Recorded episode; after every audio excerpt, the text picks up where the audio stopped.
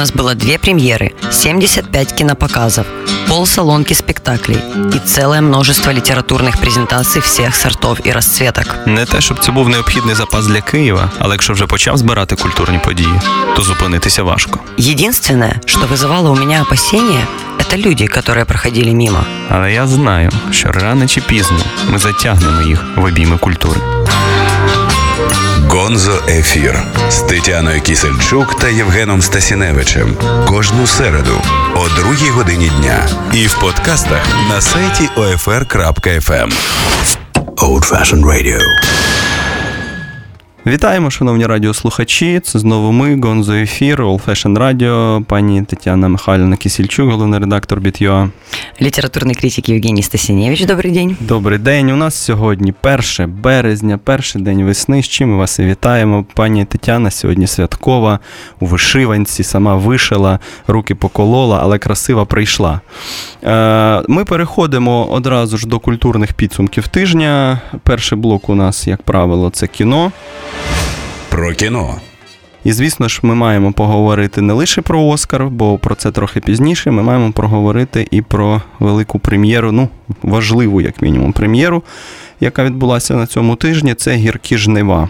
Фільм а, знятий не тут, але про нас, про нашу історію. Почему не здесь? Некоторые отдельные куски Е, ні, здесь я были маю сняты. на увазі гроші, маю на увазі А. команду, е, які емігранти, та е, великою мірою, ну, е, в другому поколінні, е, може і в третьому по- поколінні. Так, канадійці.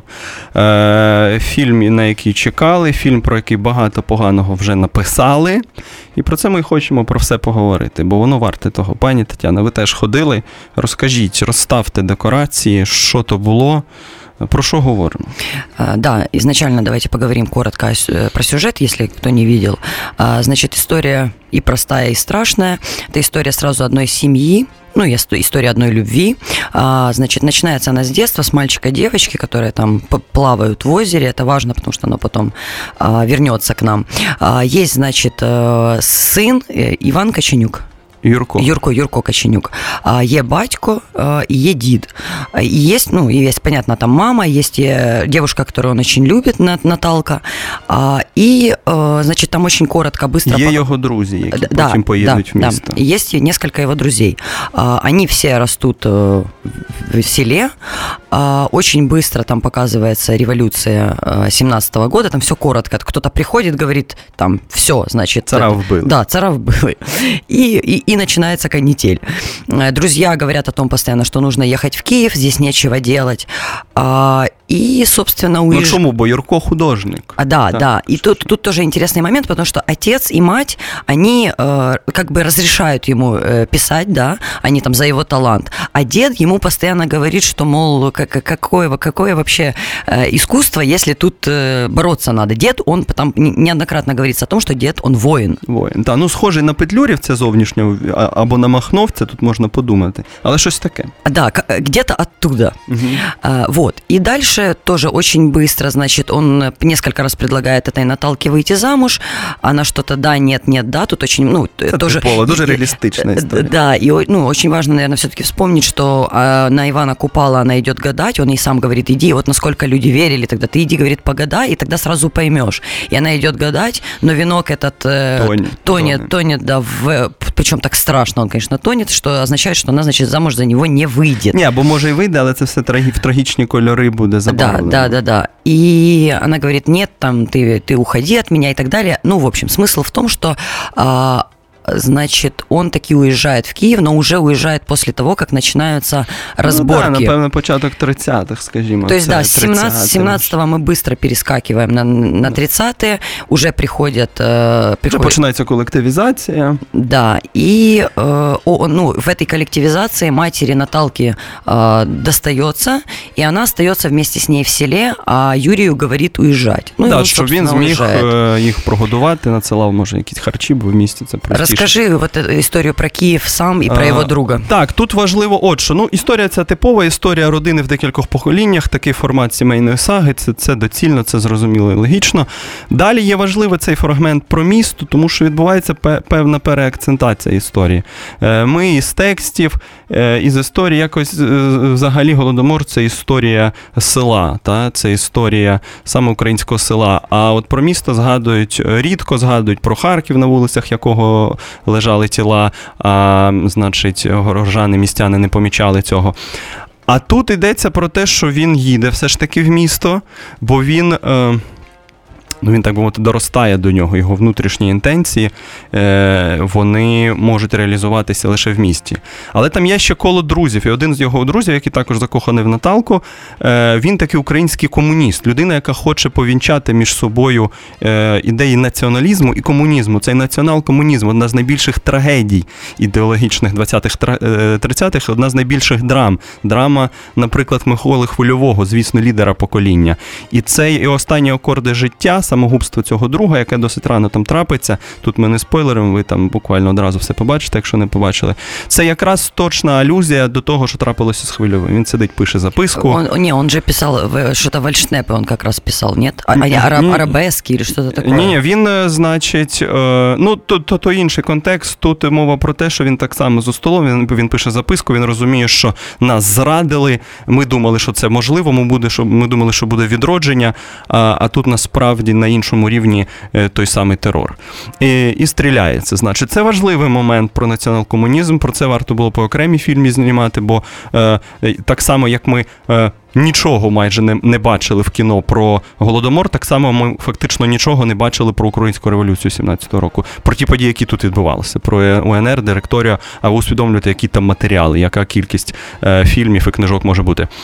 Е, Значить, це це добре. Ну а потім, е, звісно, він йому треба буде повертатися пі, після певних колізій е, в село, е, намагатися врятувати близьких, намагатися врятувати себе. І отут важливо, бо, як ми вже сказали, багато написано поганого про цей фільм. Е, Цитують західну пресу, які не сподобалися діалоги, е, примітивні драматургія, нав'язливий символізм. Е, але ж, друзі, давайте будемо чесними. Судити всі фільми за гамбурзьким рахунком із точки зору вічності, це як мінімум некоректно, а а як максимум просто абсурдно. Говорити, що і постійно порівнювати, скажімо, скажімо, зі списком Шиндлера. це. Та? Ну, постривайте, до списка списка Шиндлера в кіно про Холокост було вже створено дуже багато. Та Ми знаємо, що е, ну, не беручи такі, е, значить, загаль фундаментальні якісь е, проекти, як Шоа Лансмана, та, ми знаємо і про те, що вже в 70-ті роки було, була спроба вже вже на іншому рівні осмислити це. Був нічний портє Ліліан Кавані, та, коли вже йшлося навіть про стокгольмський синдром людей, які пережили табори, і про ті химерні стосунки, в які вони вступають з колишніми своїми наглядачами табірними. Тому там історія довга, і Спілберг працює вже на плечах Атлантів, так би мовити, та й просто інші потужності. Тут є 20 мільйонів доларів, є бажання розказати цю історію. Е, вона знята, це екранізовано, е, слава Богу. Е, і до того ж, навіть окрім цієї актуальності, яка теж не має нічого перекривати, я цілком цього свідомий, що лише за актуальність фільм любити ми не можемо. Ми маємо дивитися, як це зроблено. Але чесно, це так, не фільм першого ряду, без сумніву, не фільм. Але міцного другого, скажімо, так, ну може три з плюсом, якщо ви вже хочете оцінки, хоча вони тут може і недоречні. Там багато все одно цікавого, окрім цієї історії з хвильовим, добре, що вона проговорена. Е, там хороша дуже історія. Е, е, про певні деталі. От коли у нього там піджак, у цього Юрія, і його крупним планом знімають, видно, що комірець такий затертий. І це направду не видно аж так, але зрозуміло, що зроблено з головою. Все одно голівудська тверда рука в цьому відчувається. Розумієте, всі рушниці, які розвішені, вони вистрілять. Е, весь цей символізм працює. Ну так, кров на хлібі. Тривіально, банально, але але сильно виглядає, так би мовити. Та свічка, цей, о, значить, під час гадання тоне. Е, ну то й то не. Одним словом, все одно це Голівуд, так, не Голівуд Оскара, про який ми будемо скоро говорити. Е, але відчувається, от є враження, що наші б зробили це гірше. Безусловно, они бы сделали хуже, но тем не менее, вам не кажется, Евгений, что когда ты берешься снимать фильм э, про такое важное историческое событие, которое болит миллионам до сих пор, которые там приблизительно не участвовали, то все-таки снять его хотя бы в память о жертвах Голодомора стоит лучше, потому что вся эта шароварщина, про которую мы говорим до сих пор, которая существует в современном обществе, она очень хорошо э, прям, прям искрит с этого фильма. Все эти желтые листья на фоне, э, весь вся эта кровь на хлебе, которую вы только что вспоминали, mm-hmm. и так далее, и так далее. Она просто отвращает от фильма. То есть понятно, что ты, когда идешь на фильм, ты будешь плакать. Ты, вы плакали, кстати, Евгений? Ну, у мене один раз там вже сльоза така бриніла. Я вийшла просто е, запухша і красна. Цей, коли він з хлопчиком в село повертається, вона втратила дитину і там, ну якось це сильно все одно. Е, е, я, я все розумію, що ви кажете, пані Тетяно. Е, але мені здається, що тут немає все ж таки шароварщини. І... Ні, шароварщин там дуже много. Ні, от це якось по-іншому треба просто назвати. Не шароварщиною, це треба назвати недосконалостями драматургії. І, можливо, ці стереотипи, які постійно там е, проскочують, оцей початок, оце іделічне село на початку.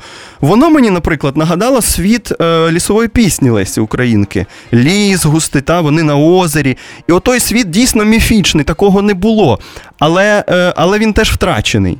Тобто, якщо не ставитися до того, що вони передають безпосередню реальність, а говорять про певну міфічну, таку міфологічну Україну, то то чому би і ні? Так яка міфологічна Україна, якщо вони говорять об історичних событиях? Ладно, Ні, зрозуміло, що воно далі піде вже про історичні події. Тут що важливо, у нас не так багато часу залишається. Що ще важливо сказати? Можна безкінечно сперечатися, е, чому це добре. У мене ще є застереження з приводу вашої думки е, про те, що до сих пір це багатьом болить. Я думаю, що не аж так багатьом. От про що мова? Ви кажете про мільйони. Я думаю, що ми з вами дискутували окремо, для кого це кіно. uh Мені теж це серйозний аргумент, бо західний глядач він, е, значить, спокушений хорошим кіно і просто прийде, подивиться і, звісно, не побачить трагедії, по, побачить е, погану е, картину, по, погану картинку, може візуально навіть. А, а, І ми Виконує з вами дійшли діалог. до того, що може це для нас більше фільм. Та? Бо я був на санці, були люди літнього віку, які прийшли подивитися. Їм просто важливо, щоб це було якось актуалізовано в просторі кіно, хоч якось, та? але було багато молоді. Е, так, вони прийшли хтось з попкорном, ну що ж тут вже поробиш. Е, але досиділи, ніхто з залу не пішов, було чимало людей. Е, всі подивилися, хтось поплакав, значить, ніхто потім не сміявся, ну ніхто не казав, господи, як недолуго. Ну тобто, все одно є якийсь рівень усвідомлення, що момент цього проговорення, от. І за це проговорення не, не соромно, так би мовити. От у мене є ця думка, що не соромно. Може, незручно в якихось місцях, але й не соромно. І до того, що що ще важить, і ми про це з вами говорили, про е, е, те, що в полі в полі цієї історії, яка загалом завжди була е, історією страждання, історією жертв та історію жертв великої катастрофи впущено оцей струмінь героїчної історії. Да, согласна с вами, но каждый раз заканчиваете э, диалог вы, поэтому в этот раз позволю себе закончить я. Ні, почекай, то ви ж погодьтеся, оце так хороша я, історія, я, що вони намагаються бунт підняти я зараз. Согласна. Буквально вчора в Києві була презентація книжки Смолоскипівського автора про повстання в УРСР 30-го року, та, про, про, про якраз бунти селян. Ми мало про них знаємо, а ця історія теж переакцентовує весь формат, бо ми завжди уявляємо про прийшли, е, колективізували да, і всі, і всі, всі лягли всі під них. Умерли, да. Там було зовсім по-іншому. І ця книжка важлива. І цей фільм по-своєму тут теж дуже важливий, тому що ми відмовляємося від цієї пози віктимізації. це важливо, бо в просторі символічного це працює напрочуд ефективно і ефектно. Далі тепер ми чекаємо значно якісніших фільмів, без сумніву. Я дуже надіюсь на це. І, і, і, і, значить, досіпуватися до цього фільму теж треба і говорити, проговорювати, але не помічати очевидних переваг, ну якось важко мені. Единственное, что, точнее, я все признаю то, что ты говоришь, но последнее, что мне хочется сказать, это история про вот это рождение нации, да, про которое мы не так давно говорили, про восстание рабов 1831 года. Ты уже все это проговорил, что там до списка Шиндлера mm-hmm. снялось очень много фильмов, но смысл в том, что очень уж хочется, это такое, наверное, э, чисто украинское чувство, чтобы э, свои потери и свою историю показать миру, если мы так много говорим о глокальности, если мы так много говорим о том, что э, наше украинское современное искусство, к которому сегодня тоже дойдем, мы хотим, чтобы оно вышло в мир, то, наверное, и историю нужно в первую очередь показать для того, чтобы мы вышли в мир? Ні, ну без сумніву, у Сполучених Штатів є свої віднесені вітром. Історія теж про велику катастрофу, по суті, громадянську війну, історію кохання на тлі цієї катастрофи. Тут теж та ж сама матриця. Історія кохання на тлі великої катастрофи. Просто рівень, що не той так прикро, що там в 39-му чи якому році це зроблено, а тут в 17-му ще не так. Ну, господи, багато що не так. Давайте і помічати також, що так. Принаймні, інтенції, окремі ідеологічні, е, значить, точки цього фільму, вони симпатичні і потрібні. Е, на тому стою і буду стояти. Е, давайте послухаємо пісню Зродились ми великої години в ісполненні Зоряни.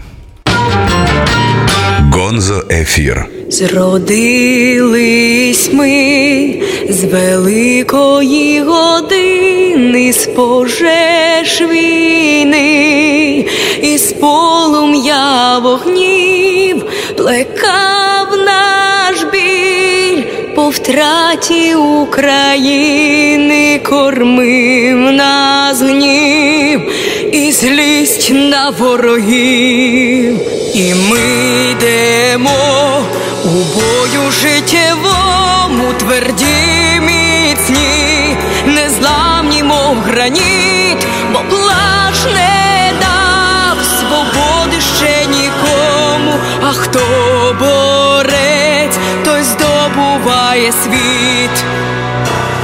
Не хочемо ні слави, ні заплати, заплата нам. Це радість в боротьбі, солодше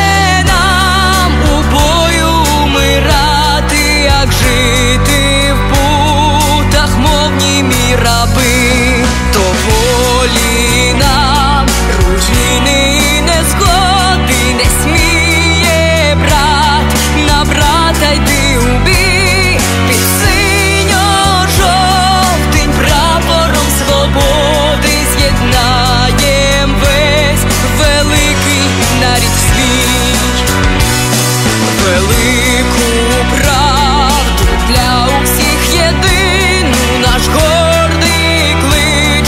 Народові несе вітчизні будь вірний до загину нам Україна вище понад все. Веде нас бій, борців упавших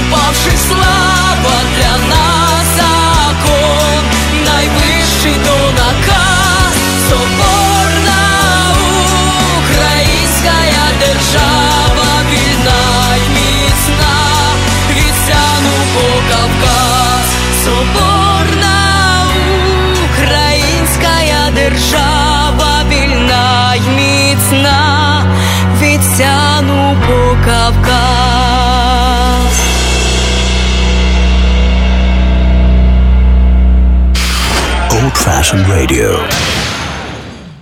Друзі, ми повертаємося. Це Гонзо Ефір, All Fashion Radio, Тетяна Михайло Кисільчук, Євгеній Стасіневич. Е, Ми поговорили про гіркі жнива. Е, Я, попри все сказане е, в соцмережах і в якихось рецензіях, раджу вам побачити це на екрані, подумати самим про те, що ви побачили. Так я тоже советую. Это же не то, что я говорю людям не ходить, наоборот, надо ходить. Ні, ні, треба, бо є, є про що думати, як мінімум. Кіно, яке провокує думати, це, це вже значить непогано.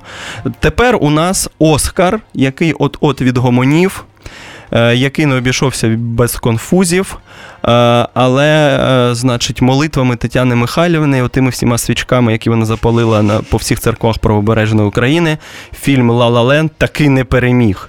Майже Алілуя. переміг. Але, значить, потім Всесвіт переграв цю історію, і таки місячне сяйво Дженкіса стало кращим фільмом року. Що ми можемо про це сказати? Ну, о, так, фільм ми назвали. Режисер Деміан Шазел, наймолодший тепер режисер в історії Оскару за «Ла Ла Ленд. Найкраща акторка Ема Стоун за «Ла Ла Ленд. Е, І це е, справедливо, бо Тут- скільки можна. Бо скільки можна Меріл Стріп давати, значить, вона сидить е, там просто. Ну так, так треба. Вони, по-моєму, в райдері прописують, що в п'ятірці точно Меріл Стріп сидить. Е, найкращий актор Кейсі Афлек. Старший Бен вже отримував як продюсер за Арго колись колись пам'ятаєте, а зараз він вже, е, значить, е, показав чи не найгіршого Бетмена нам в історії. А от брат е, пішов е, іншим шляхом, і Манчестер у моря. Там в нього ще одна номінація за сценарій, лауреатство навіть, тобто вони вибороли приз. Е, Найкращий е, мультик, найкраща анімація Зоотрополіс. Е, Тут е, це моя улюблена певна номінація. Я слідкую за мультфільмами постійно, ходжу на всі. Тут важко говорити, е, часто важко говорити, кому віддавати от великим, великим багатомільйонним продуктам чи чомусь камерному, е, як ото червона черепаха, скажімо, арт, арт-анімації. Та? Але Зоотрополіс дійсно хороший, достойний мультик, ну як і Моано, скажімо. А, що ще ми тут маємо сказати? У місячного сяєва ще Оскар за найкращу роль другого плану, і це логічно, бо першого плану там не існує в цьому фільмі. Е, е, значить. І 6 Оскарів у Ла-Ла-Ленда. Все одно 14 номінацій. Я ж говорю, не всі свічі сработали. Не всі, не всі, значить, не всі церкви почули, е, не всі дзвони прогуділи, але е, все одно найбільша кількість номінацій, так, з 14 6, але тим не менше.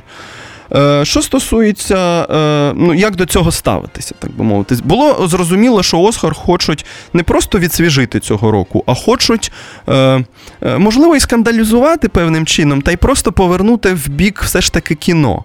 Е, Саму церемонію в бік е, е, видовища, тому що ці туристи, які зайшли, з якими Райан Гослінг цілувався, і фінальний акорд про те, що перепутали конверти, біті. Е, мені здається, все ж таки це спеціально зроблено. Понятне бо, діло. бо тепер довго не забудуть про це і будуть говорити, і ці дві, два фільми будуть на слуху. А ви згадайте, я навіть сьогодні, чи коли там, коли назвали той фільм, я почав думати, господи, хто був минулого року? І мені хвилин 20 було треба, щоб я згадав.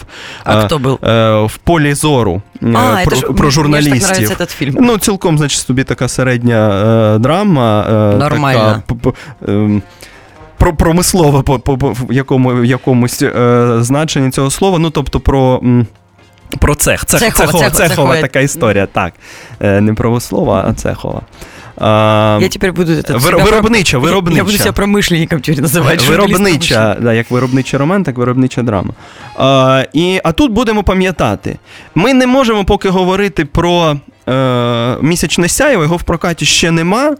Але е, ми хочемо одразу сказати, що от, от, от, по-моєму, завтра стартує фестиваль американського кіно в Києві, де буде показаний Манчестер у моря і, і місячне сяєво. Тому наступного разу ми, е, ми подивимось і поговоримо точно. Може навіть про два ті фільми, але точно про місячне сяйво. Зараз е, наразі зрозуміло, що е, La і так зібрав все, що міг. Рекорди на глобусі, така увага безпрецедентна. Навіть тут, коли в останній раз ми так обговорювали фільм Претендент на Оскар на головний приз. Та? Ну коли, можливо, аж, аж Пітера Джексона Володар Перснів хіба. Е, та й то треба подумати. Про La говорили всі. Е, тому йому увага дісталася, але е, кіноакадемія вирішила по-іншому, що має перемогти тиха драма. І драма не про гея темношкірого драгдилера, її позиціонують, знаєте. Там же, якщо подивитися, все ж таки. То, то воно історія не про те зовсім. Про що ми поговоримо? Але говорити, що Господи, пере, перемогла така історія, е, і називати ці маркери сюжетні, говорити, що це якась кон'юнктура політична, не випадає. Тому що це все одно страшенно майстерний фільм. Е, який розповідає зовсім не про не, не про це. І не те, що це в епоху початку правління Трампа відбувається, що це нагорода йому в піку, тобто жодного е, е, білого актора в кадрі, декілька є, але їх там просто непомітно навіть. Та?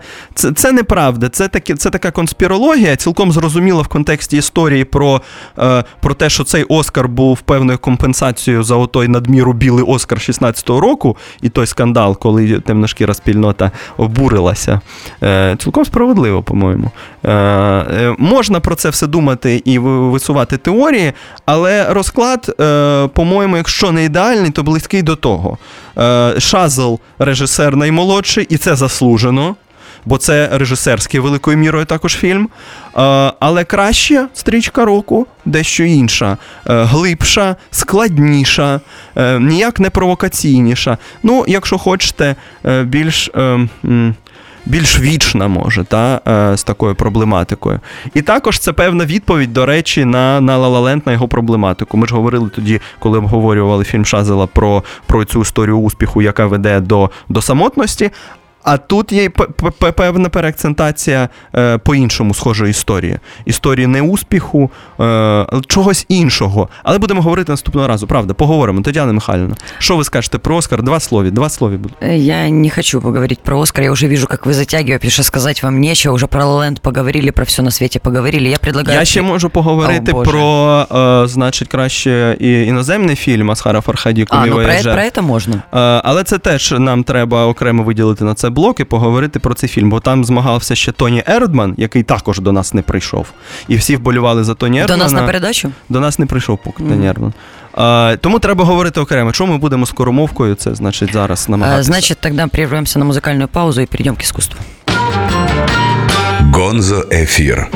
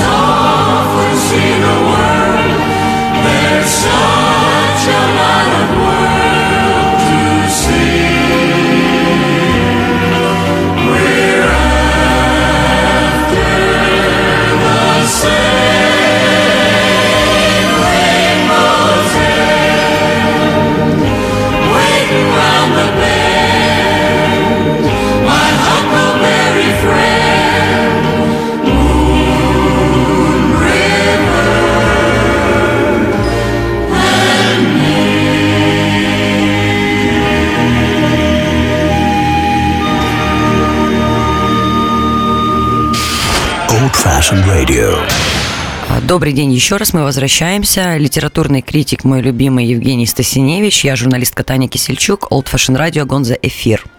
Итак, мы продолжаем. Сейчас мы поговорим про искусство. Про искусство традиционно буду говорить я, потому что Евгений ничего не знает. Я буду кліпати очами красиво. Ви не бачите, а я и перебив... Да, и он меня еще перебьет не раз за этот блок. Это правда. Итак, э, значит, у нас э, на прошлой неделе... Спасибо, Татьяна. открылось, э, состоялось два открытия, сразу два э, грандиозных открытия как для Там нашей навіть страны. більше для всі нашей... кажуть, просто Да, больше, но меня интересуют эти два. Угу. А, значит, э, я уже неоднократно говорила о том, что у Пинчук-центра и у Мистецкого арсенала какая-то своя, а, свой скрытый механизм. Кулуарные игры. Э, это заговор, мне кажется, арт-заговор, потому что они в прошлом сезоне, значит, открыли выставку в один день, а в этом, значит, через день. И это меня немного пугает, потому что у нас публики-то, э, интересующейся искусством, ну, она есть, но ее не так много. И зачем перетягивать на себя одеяльце? Я не думаю, что они это делают специально, но оно существует, и мне кажется, что им бы поговорить между собой было бы неплохо. Но ладно, э, тем не менее. Итак, а, значит, Пинчук Арт Центр – это а, Future Generation Art Prize. Э, он был основан, по-моему, в 2009, если я не ошибаюсь, сейчас 2017, думаю, уже. Оця премія? Да-да-да, это премия. Значит, у Пинчука есть две премии, да, одна внутренняя, а, в которой в этом году победила открытая группа, и одна, скажем, не внешняя, а международная, да. В этот раз там в ней поучаствовало э, очень много художников э, из более чем 100 стран. Там какой-то красной нити концепции как таковой нету, ну, условно там, а будем говорить про войну. Нет, такого нету. Но, тем не менее, эта премия постоянно сосредоточена на том, что а, художники, да, ищут новые способы высказывания, которые непосредственно связаны с чем-то мультимедийным, а, с новыми технологиями а, и таким образом, ну и внедрением в искусство и через это проговариванием современных проблем. А, мне бы, наверное, легче всего рассказать это на примере. Значит, э, художница из Кении Фиби Босвелл, она создала тоже э, мультимедийный проект, который, э, вот тема, она такая уже завязшая в зубах. Это опять история про женщину, история про тело женщины и так далее. Ну, то есть, казалось бы, что ты там нового расскажешь про эту историю. А она сумела, ну, по крайней мере, да. визуально выглядит это очень круто. Значит, ты заходишь э, в такой как коридор. Я? Нет, ну ты когда придешь в Пінчук центр я очень надеюсь, что ты все-таки это сделаешь. Ты мене з води, я схожу. Бідна дитина з води. Значит, заходишь в помещение, такое, оно как коридор, оно длинное, по две стороны э, материал как проекторы, и на этих проекторах э, рисованная анимация оживающая. Э, там сначала как-то ковры, ты первый раз заходишь, тени падают, ты весь в этих как бы э, таких темных коврах. Потом это все резко меняется и появляется очень много женщин. Э, ну, они рисованные, не голые, у них пульсирующие, ну, то есть оно все э, такое, это графика, но посреди всей этой графики у них пульсируют Значить, про моє дитинство розказуєш, коридор, значить, коври, голі жінки. Все, все пам'ятаю. Слушай, а что у тебя за голые женщины в детстве были? Ну, то залишимо, потім розкажу. Ага, так а что ж ты... Ну-ну-ну-ну. А, да, и, значит, это про историю, она как-то, это отсылка к э, старым женщинам народности Ачоли в Уганде. То есть она использует э, ну, свои да, какие-то корни для того, чтобы рассказать э, современную историю, при этом э, включает в эту такая интервенция техники сюда, какой-то э, графики, все это пульсирует, все это живет, все это, э, ну, оно, оно очень живое. Ты туда заходишь и выходить уже не хочешь. Хотя, казалось бы, голые женщины пульсирующие сердца, и в этот момент mm-hmm. а, ты замечаешь кого-то... Ты прокидаешься. И, да, инородное, ну, как, как будто инородного человека в этом всем. И смотришь в конец э, коридора, а, там, там а там художница стоит. И mm-hmm. она такая, ну, понятно, она мулатка, у нее там какой-то тюрбан на голове такой красивый. А, вот, я к ней подхожу, я уже я прошла все два раза, и вернулась туда-обратно, потому что, ну, сильно, сильно понравилось. И я захожу и говорю, ну, вы знаете, там, это лучшая работа, ну, нам, по моему мнению. И она такая, хей, и дает мне пятерочку. Ну, то есть она очень забавная. Ей около 30 лет, Что но... ты не сказала, что там красивые жінки будут? Я с тобой на Э, Відкриття пішов. Да, и вот в этом, э, вот это Ачоли в Уганде, вот эти старые женщины, вот э, сам проект называется Мутумия, и оно как бы переводится, как бы такая интерпретация.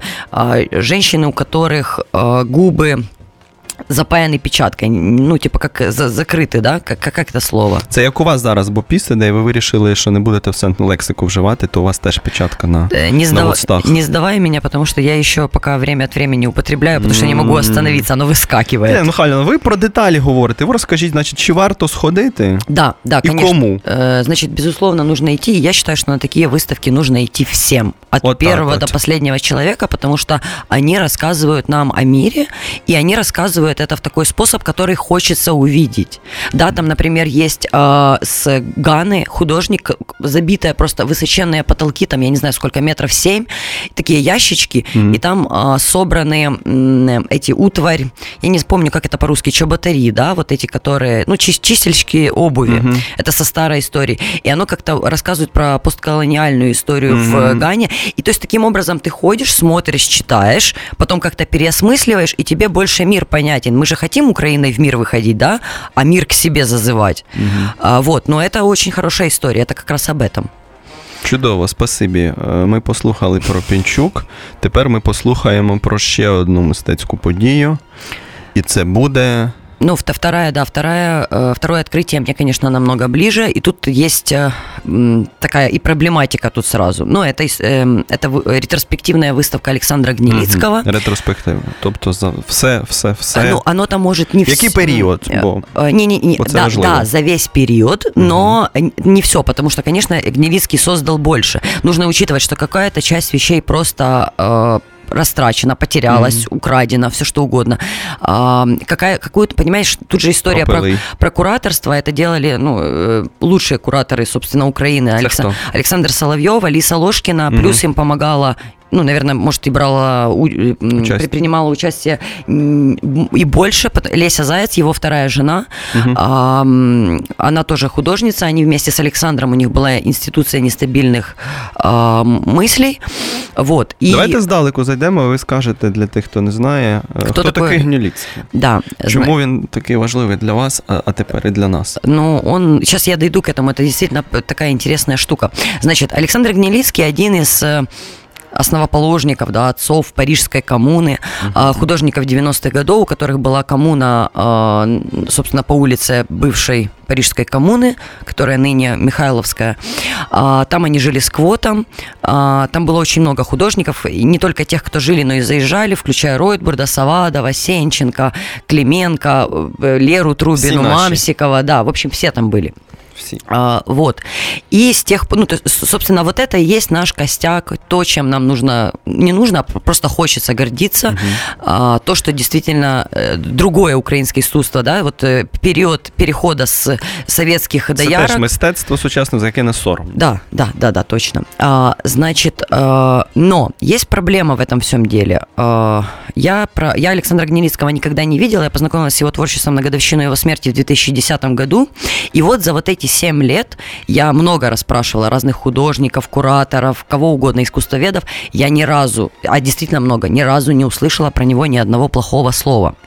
То есть Гнилицкий э, в нашем понимании, как, ну, в, э, в понимании арт-тусовки, стал неким, э, простите, Иисусом. Я вас прощаю, і хай Бог простить. Да. Значит, история такая, что это, о- вот об этом никто не говорит. Понятно, что э, у Гнилицкого есть несколько... Тобто він А. така священна корова, як, про яку, яку не аналізують творчість е, якого Не, митця, его так? анализируют, но мне кажется, что не может быть такого, чтобы не было ни одного вообще никакого недостатка. Но это Мгм. невозможно просто Тобто в про це принципе. замовчать. Но э, это- и там ты понимаешь, что если кто-то скажет, то мне кажется, что его могут съесть со всеми потрохами. Мгм, Є Он, такий момент. э, значит, смотри, какая история. Ну, це як до недавніх часу Ліна Васильівна в літературі. Э, Ну, может быть. Смотри, э, часто говорят про то, что да, у него есть, значит, у него есть, э, ну, если грубо говоря, два куска, да, редкая живопись, он очень редкий, хороший живописец, а, и, собственно, арт-объекты. Его там называли в свое время Кулибиным, потому что он постоянно что-то мастерил. В то время это не было у него таких возможностей, да, как сейчас у Фиби Босвелл, каких-то мультимедийных. И он это все руками делал. И вот эти стеклянные гробы, эти шествия. То есть он был очень таким непредсказуемым художником во всех смыслах этого слова. И все, когда про него говорят, говорят, что он был очень добрый и светлый человек, что его даже в, на Парижской коммуне в комнату специальную поселили, ему кто-то уступил, потому что Саша же так любит свет. И вот это говорится чуть ли не со слезами на глазах. И потом, а, а, и тут что я заметила в картинах. Это, кстати, я заметила на последней, собственно, выставке. Я раньше этого не видела. Так.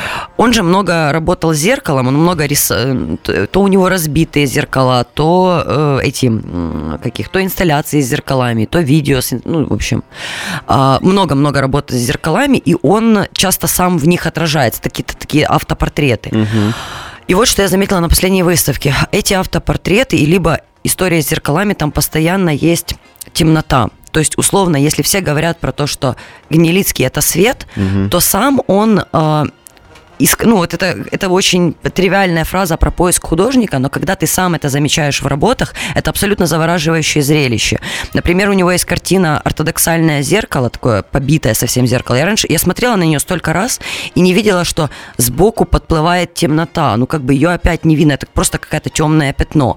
Дальше там есть инсталляция, на нее тоже как-то не сильно обращали внимание, она вроде как кажется скучная, она посередине прям. Ты садишься на, на скамеечку белую, а у тебя экран, на котором а, просто вода, как будто вода, что-то вода. Если присмотреться, то там есть кусочек темной воды и кусочек светлой воды. И ты вот долго смотришь на это, на эту воду, смотришь, смотришь, смотришь, а потом оно так раз и превращается в одно сплошное, э, этот, в одну сплошную голубую картину. Как будто не существует ни жизни, ни смерти, знаешь, а вот просто что-то такое, м, какой-то абсолют, к которому он шел. И его последняя работа, опять-таки, он отражается в люстре. Гениальная абсолютно картина. Я ее первый раз видела вживую. Это совершенно не то же, что там смотреть на мониторе. И вот он тоже стоит, и как-то в этой люстре отражается прям вся комната, и, и у него опять темное лицо. Ну вот его нету как бы, да.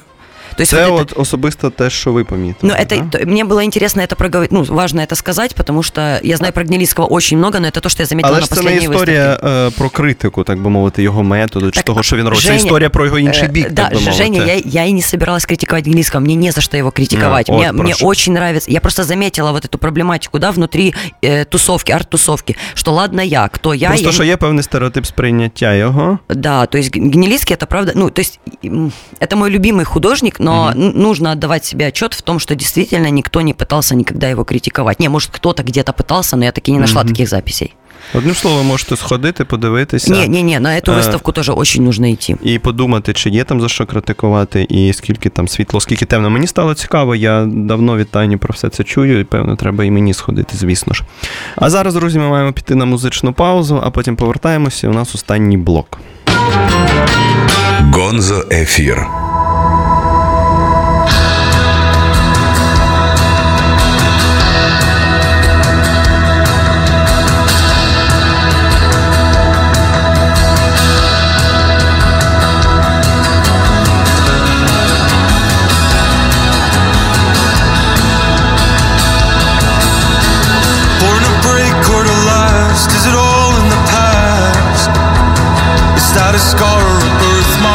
Retracing this cold heart and now I'm all out of thread and I don't wanna die here. Keep chasing echoes in my mind babe it's a fine line and I'm so far away. And I know it Beneath it all I'm so broken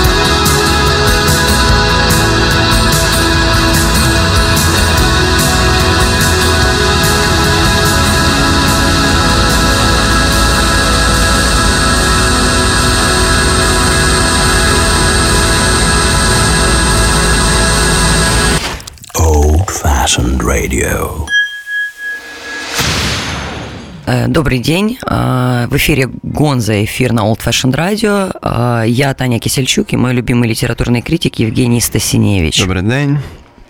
У нас останній блок, у нас музика. Е, Ми скажемо наприкінці, чому немає сьогодні літератури. Хай це буде певною інтригою. Але ми хочемо поговорити про одну історію, про яку ви всі чули, бачили. Це, звісно ж, на звісно ж, з'ява Каті Чіллі на одному з великих шоу е, нашого телебачення на голосі країні. Той ажіотаж, який викликав її виступ, і, і та кількість дописів в соціальних мережах, і Катя повернулася, і справжня українська музика жива. Е, і все таке інше. От про цю історію хочеться поговорити, бо здається, тут теж якось. Е, в нападах шаленства. Щось, щось важливе втрачається, якось з плеча рубається, коли говорять, е, а судді хто, тобто, що прийшла співачка, яка, значить, без сумніву на декілька голів вище всіх тих, хто сидить в журі, а там сидить Тіна Кароль, Потап, е, Ну, там же, там же Джамала. і Джамала. Та, ну от бачите, яка дуже різна компанія сидить в журі насправді. Е, ну і про саму Катю Чілі. Хтось каже, що вона зникала, хтось каже, не зникала. Хто був вірний фанат, то міг її слухати, ходити на поодинокі концерти і все таке інше. Як вам ця взагалі історія, пані Тетяна? А, Значит, вчера мой редактор на Битюа написала статью, и я с ней очень согласна. Она ее назвала «Закономерный фурор». А, Значит, я, я потом много читала комментариев и у нее на странице, и у нас на Битюа на странице о том, что, мол, вот мы не согласны, она всегда там, значит, она нам подходила и так далее. Но на самом деле, я, украинцы, они очень смешные, а память наша романтический обманщик.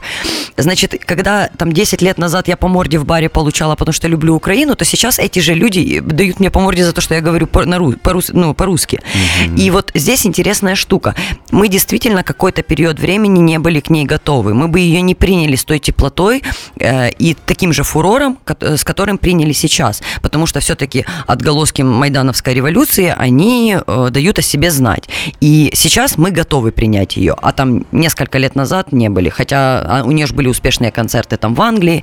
И я не думаю, что она там плохо там лежала в депрессии все эти 20 лет или сколько там это происходило.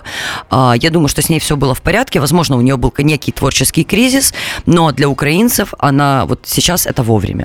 Е, Спасибі вам за цей широкий контекст. Ви говорите про певні соці- соці- соціаль- соціокультурні передумови того, що зараз ми її так сприйняли. Ми йдеться ще й про дещо інше. Мені здається, ця історія не менш важлива. Е, мені якось прикро, коли, ем, м, коли закидають цьому журі, що значить, хто вони, і оця невідповідність е, статусів. Друзі, ну будьмо чесними, люди, які сидять там в журі, особливо Потап, це люди, які е, самі створили естраду українського останніх років і поп-музику. Потап просто людина індустрія, та, який паралельно веде декілька проєктів, як би ми до нього не ставилися, але ми не можемо не розуміти масштабу зробленого. Та. Так само, е, ну, Тіну Кароль якось випустимо, а от Джамала і Бабкін Це люди, які зробили альтернативу, так би мовити, найширшому розумінні, страшенно популярною. Бабкін спочатку в п'ятниці, потім окремо численними альбомами. І Джамала так само. Е, Спочатку е, тихо-тихо, а потім все гучніше і перемог на Євробаченні. І от вже така собі е, ну, альтернатива в лапках, значить, стає музикою для всіх. Вони підготували, по суті, теж своєю роботою це повернення Каті Чілі. Люди, які працювали на, на те, щоб поп- поп-музика була, оця естрада, широкий цей контекст, щоб е, таке шоу дивились, щоб на цих шоу якихось, якісь нові люди з'являлися. Та? Не варто применшувати їхнє значення. Звісно, що Катя Чілі це жодним чином там не поп-музика, як хтось каже, е, і це значно ближче до Дахи Брахи чи, чи ще до чогось, так. Але е, з одного боку, мені здається, ті, хто так говорять. Та й просто ті, хто говорять, що от Катя Чілі, Катя Чілі, ми так її колись любили, вона зникла. Багато хто ж пам'ятає її хіба за отим треком понад хмарами, а, а, а чи так багато ви слухали її інших пісень. А, а з іншого боку, це певне лукавство. Ну, дратують вас ці люди, які сидять в журі. Е, ну, окей, але ж якщо ми хочемо бути ем, не.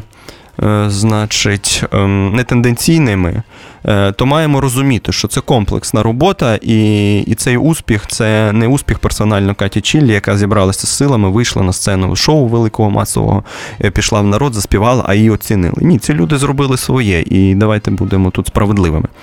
Одним словом, е, Катя Чілі, дасть Бог, до нас повертається. Е, Це прекрасно і чудово.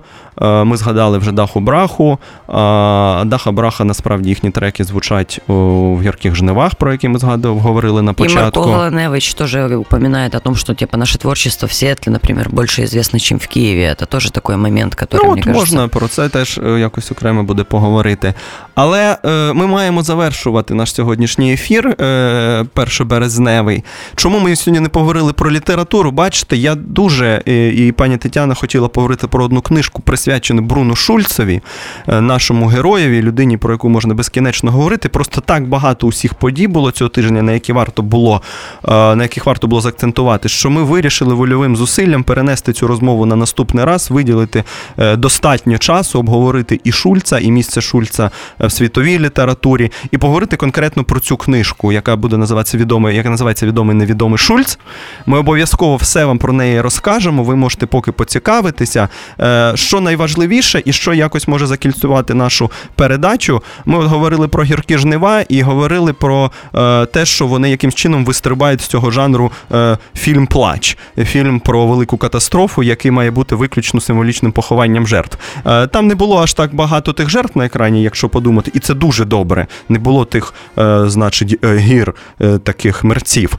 Е, І, і вони не зводять цю історію голодомору до історії лише, лише поразки. Так само оця... про борьбу. Так, оця книга про Шульца, який великою мірою перебуває під впливом останніх акордів свого життя і вбивства в Дрогобицькому гетто. Ця книга намагається теж переакцентувати цю фігуру, показати дуже ріжношерсте е, середовище Дрогобича, хоче показати, яким, е, яким різним був Шульц і в період перших совєтів, скажімо, і які трагікомічні історії там були. І це направду е, робить візію от Шульца більш стероскопічною. Але про це треба говорити окремо. Там багато надзвичайно цікавого та й просто нового, що ці люди відкрили. Тому про Шульца наступного разу. А ви поки почитайте цинамонові крамниці і санаторій Клепсидру, якщо не читали. Так, ви підготуйтеся, перекладів у нас вдосталь. Е, спасибі, що були з нами. Всіх з весною. На все добре. До побачення. До свидання. Old Fashioned Radio.